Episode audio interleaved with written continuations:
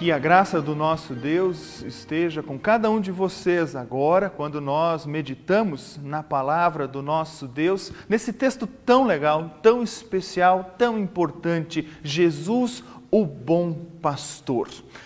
Você deve estar se perguntando que voz ouvir no meio dessa crise porque não basta a crise de saúde que nós estamos vivendo no mundo todo, também no Brasil, aqui no Brasil nós estamos vivendo também uma crise de opiniões.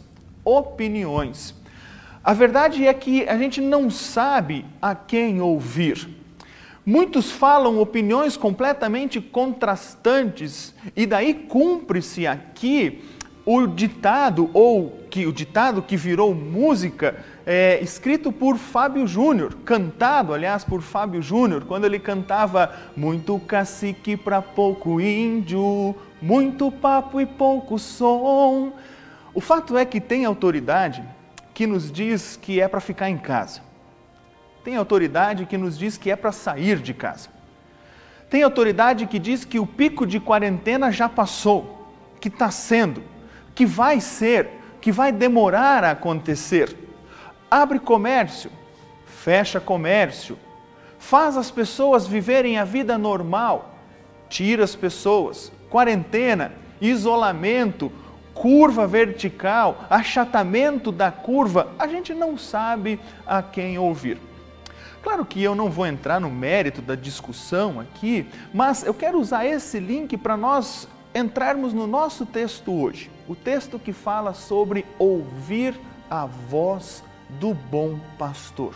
Nessa crise de opiniões, qual voz ouvir? Uma delas nós não podemos esquecer de ouvir, é a voz do bom pastor. Antes de nós entrarmos profundamente nesse texto bíblico, a gente precisa dar uma olhada com carinho e especial atenção para o ambiente, o cenário que Jesus pinta para aqueles que estavam escutando. O cenário é o de um curral, o lugar onde as ovelhas eram levadas para o descanso. Esses eram ambientes normalmente comunitários, muito próximos da vila.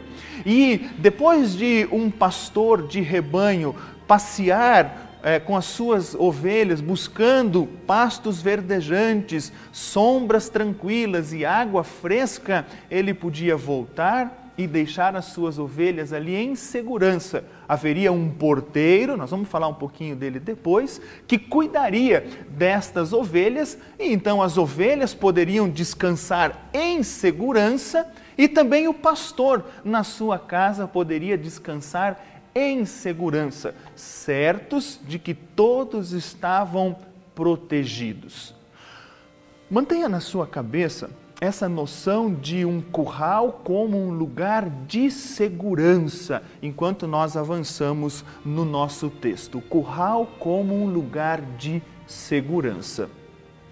Para o judaísmo, as leis do Antigo Testamento funcionavam como um curral, pois mantinham o povo em segurança.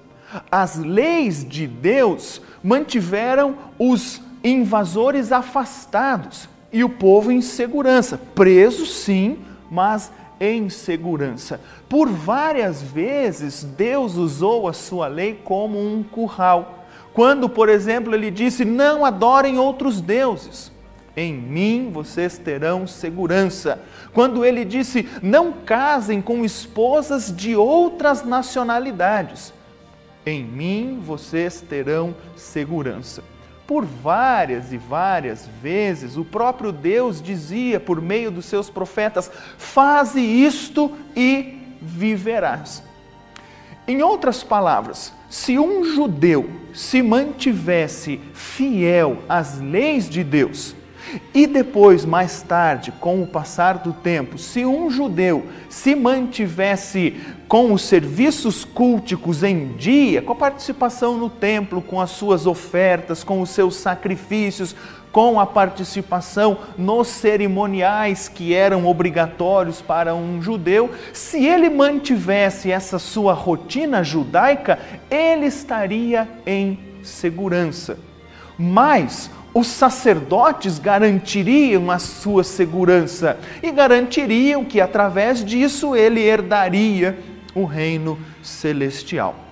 Tendo isso em mente, o judaísmo, as leis de Deus como um lugar de segurança, nós podemos olhar para o texto anterior ao texto de João 10, João capítulo 9.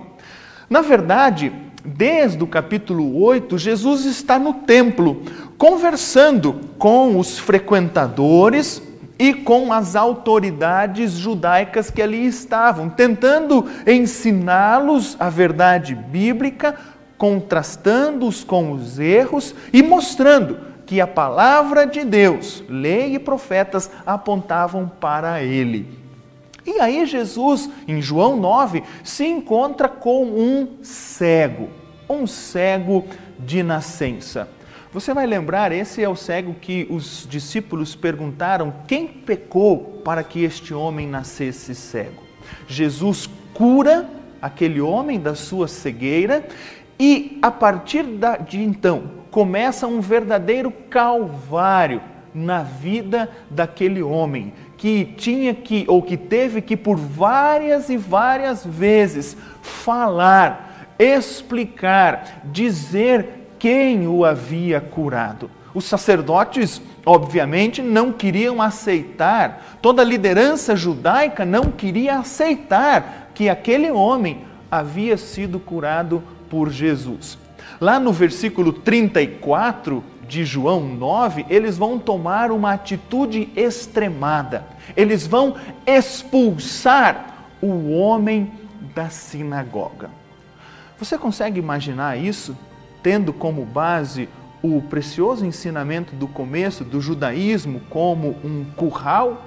Aquele homem estava expulso do curral. Aquele homem estava completamente afastado da segurança que ele poderia ter, mesmo estando em frente do templo, mesmo ali estando para pedir esmola, sendo proibido por causa da sua cegueira de adentrar o templo. Aquele homem estava completamente abandonado pois havia sido expulso da sinagoga e, consequentemente, havia sido expulso do curral de segurança. Até os seus pais não quiseram saber dele. Até os seus pais, quando foram questionados pelas autoridades judaicas, disseram: Olha, pergunte para ele por que ou quem foi que o curou. Os pais não queriam perder a segurança de estar no templo, de estar no judaísmo. Esse homem completamente afastado, esse homem que nasceu cego, que foi curado por Jesus, que estava agora completamente afastado de qualquer segurança que poderia encontrar no judaísmo, agora é encontrado por Jesus. Jesus que diz para ele: Eu sou o bom pastor. Tudo está acontecendo na sequência, João 8, João 9 e João 10. É o dia a dia do templo na época de Jesus.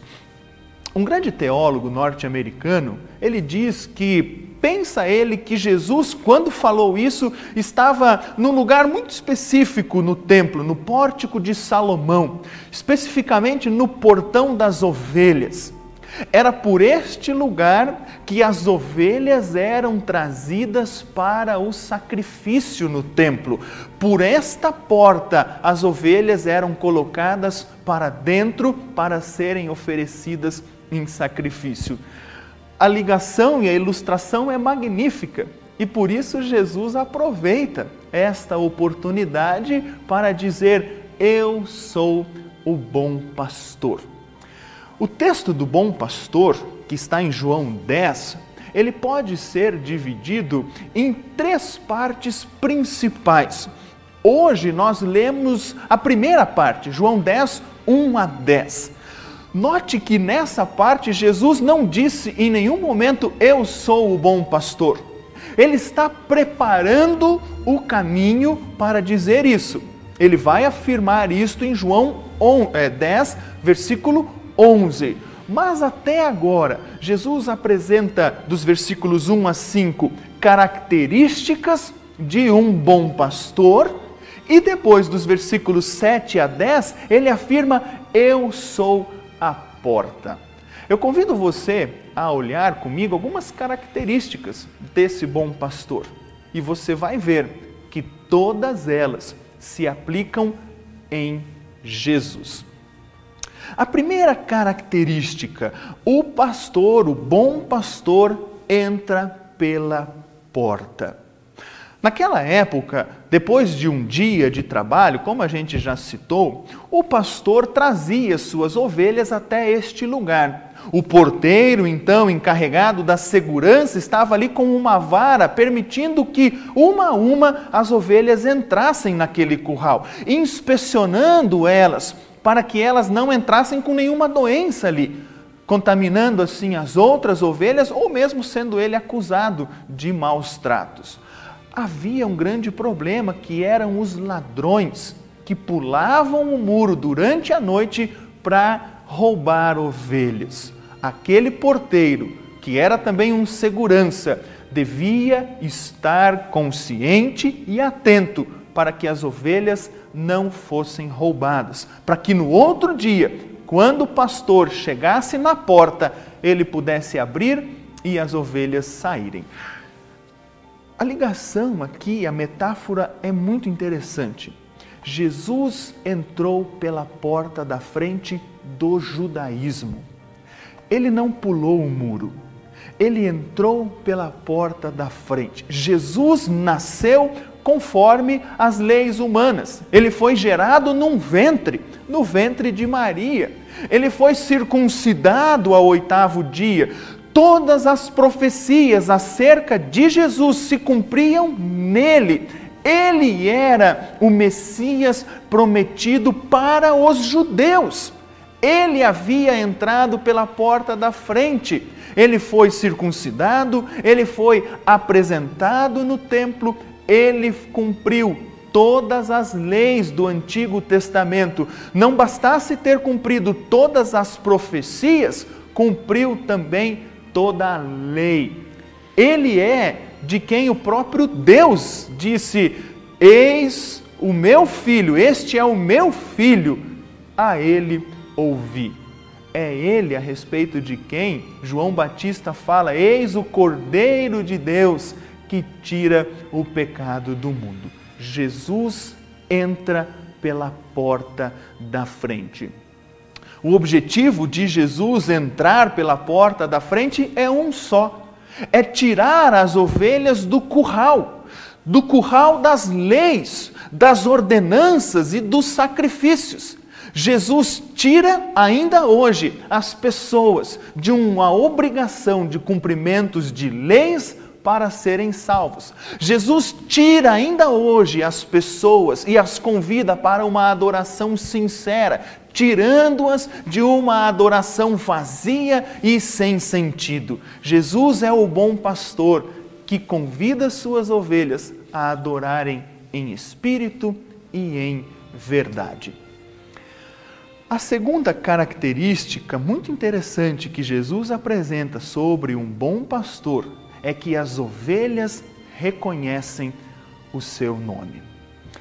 Na paróquia antiga que eu pastoreava, eu tive a oportunidade de visitar um senhor muito querido que tinha algumas ovelhas, que tinha um pequeno rebanho, o seu Haroldo Amaral. Ele me recebeu com muito carinho na sua casa e passeando então pela sua propriedade, nós chegamos até o rebanho. E lá eu me senti encorajado, até por ele, a chamar pelas ovelhas. Eu tentei e as ovelhas não deram atenção. O Davi, meu filho, também tentou e as ovelhas tampouco deram atenção. Foi aí que algo extraordinário aconteceu. O seu Haroldo, com o mesmo chamamento que eu havia feito, chamou as ovelhas e imediatamente as ovelhas começaram a balir, demonstrando assim que reconheciam a voz do seu Haroldo. Para que você tenha uma noção mais exata disso, eu recomendo que você assista um vídeo no YouTube, procure lá assim: será que as ovelhas ouvem só a voz do seu pastor? É muito interessante o que acontece nesse vídeo de dois minutos, bem curtinho. Aquele tempo, no tempo de Jesus, quando o pastor chegava diante do curral, ele chamava suas ovelhas com o som característico que elas conheciam elas reconheciam a voz do seu pastor e saíam para fora do curral. Como era um curral comunitário, só as ovelhas que reconheciam aquela voz e reconheciam naquela voz a segurança é que saíam dali. Em Cristo nós temos segurança. Uma frase que tem sido repetida ao longo dos nossos cultos é a seguinte: você não pode escolher o que você vai passar, mas você pode escolher como você vai passar. Estando com Cristo, você escolhe passar em segurança. Em Cristo nós temos segurança, porque se o Senhor é o meu pastor, nada me faltará. Como é bom, como é maravilhoso podermos ouvir que em Cristo nós temos a segurança, mesmo que andarmos pelo vale da sombra da morte, porque Ele está conosco. Aqui tem também uma ligação muito interessante, aliás, um contraste que Jesus faz. As ovelhas ouvem e reconhecem a voz do bom pastor, do seu pastor, mas não reconhecem a voz de estranhos. Olha comigo a ligação que nós temos aqui neste contraste. Isto nos remete diretamente a ouvir a voz do bom pastor Jesus. Ouça a voz do bom pastor. Não deixe para depois não perca nenhum momento para ouvir a voz. Aproveite as oportunidades e as tecnologias para ouvir Jesus. Leia a palavra de Deus atentamente todos os dias da sua vida. Assim que, quando a voz do bom pastor fizer-se soar, você possa ouvi-la e reconhecer a sua vontade e os seus caminhos. Por outro lado, não ouça a voz de estranhos. Pelo contrário, faça com que a voz do pecado seja completamente estranha aos teus ouvidos. Lute diariamente contra o pecado. O pecado, o diabo, faça-o calar-se dentro da sua vida. O diabo, aliás, é um inimigo mortal que precisa ser calado todos os dias, de tal forma que quando o diabo, o mundo ou a nossa própria carne vierem nos tentar e nos seduzir a que pequemos, esta voz seja completamente estranha, anormal à nossa vida e nós fujamos. Faça com que a voz do pecado seja anormal aos teus ouvidos e lute fugindo dela. O outro, a outra característica, o outro aspecto de um bom pastor é que ele chama as ovelhas pelo nome. O cego ouviu Jesus chamar a ele pelo nome. Ora, só pode nos chamar pelo nome alguém que nos conhece. Jesus nos conhece. Jesus conhece a cada um de nós. E ele nos conhece, sabe por quê? Porque no nosso batismo, o nosso nome foi acrescentado para dentro do nome dele. Batizados em nome do Pai, do Filho e do Espírito Santo, nós passamos a fazer parte de Deus. E o nosso nome foi escrito no livro da vida. Não há consolo maior quando nós passamos por problemas do que saber que o nosso nome está guardado na proteção de Deus, porque Ele nos conhece pelo nome e sabe o que cada um de nós precisa, o que cada um de nós necessita. Ainda que eu ande pelo vale da sombra da morte, não temerei mal nenhum, porque tu estás comigo.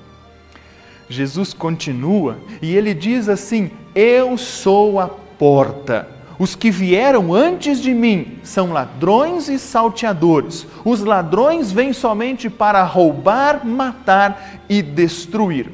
Aqui, em primeiro lugar, Jesus apresenta-se como a porta.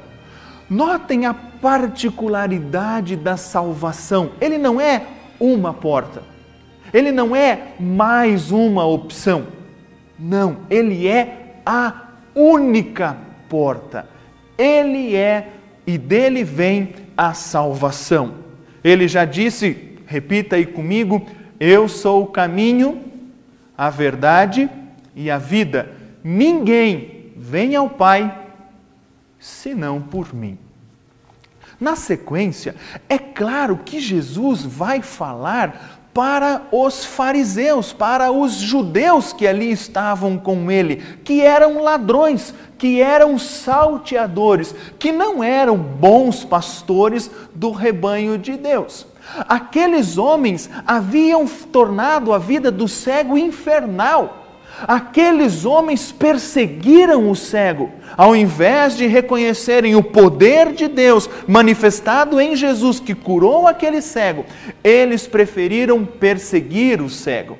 Ao invés de apontarem para os seus ouvintes que Jesus Cristo era o verdadeiro Cordeiro de Deus, que Jesus era aquele prometido pelo Antigo Testamento, eles preferem apontar para si mesmos e para as suas obras e para as suas orientações como sendo uma forma ou a forma de salvação.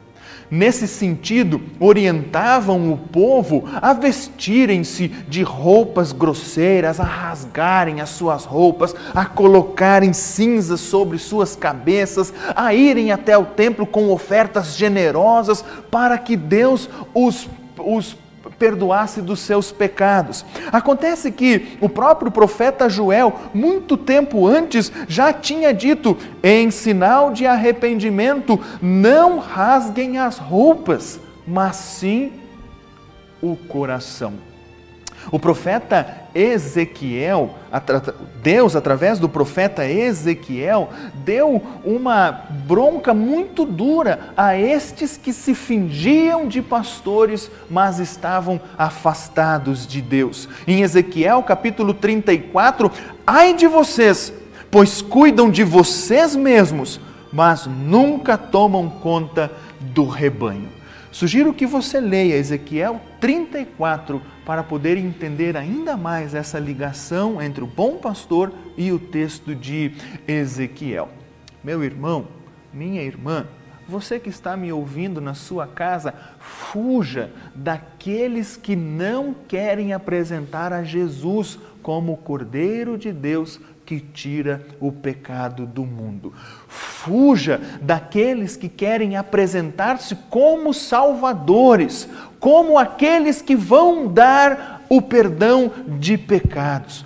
Fuja destes que enganam o rebanho. O apóstolo Paulo, em Romanos 16, 18, fala: Porque os que fazem estas coisas não estão servindo a Cristo, o nosso Senhor, mas a si mesmos, por meio de conversa macia e com bajulação, eles enganam o coração das pessoas simples.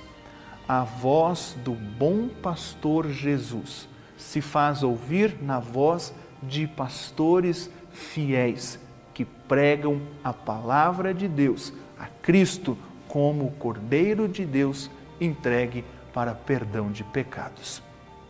Cristo, o Cordeiro de Deus. Essa mensagem do Cristo como bom pastor impactou aquele momento. Impactou a tal ponto que os judeus queriam matar Jesus. Ele precisou fugir E a sequência do texto nos relata que ele fugiu para o outro lado do Rio Jordão, porque ainda não era a hora dele morrer. Os fariseus ainda iam conseguir matá-lo, mas não sabiam eles que estavam assim cumprindo a promessa e o plano de Deus para a salvação de toda a humanidade. Como um cordeiro, ele foi entregue e como uma ovelha muda perante os seus tosquiadores, ele não abriu a boca. Jesus, o cordeiro de Deus, apacenta o seu rebanho. Em Apocalipse, capítulo 7, versículo 17, João tem uma visão maravilhosa lá do trono celestial. E lá o cordeiro está apacentando as suas ovelhas. Pois o cordeiro que está no meio do trono será o pastor dessas pessoas e as guiará para as fontes das águas da vida. Jesus é o Cordeiro de Deus que apacenta o seu rebanho, que entregou-se para morrer pelo seu rebanho. Ele é a porta, por ele nós entramos para a eternidade. Nessa pandemia, nessa crise de opiniões, quem nós podemos ouvir? Alguém vai estar certo, alguém vai estar errado. O tempo vai dizer: Jesus Cristo o Cordeiro de Deus não erra e através dele nós teremos a vida eterna, a vida completa. Amém.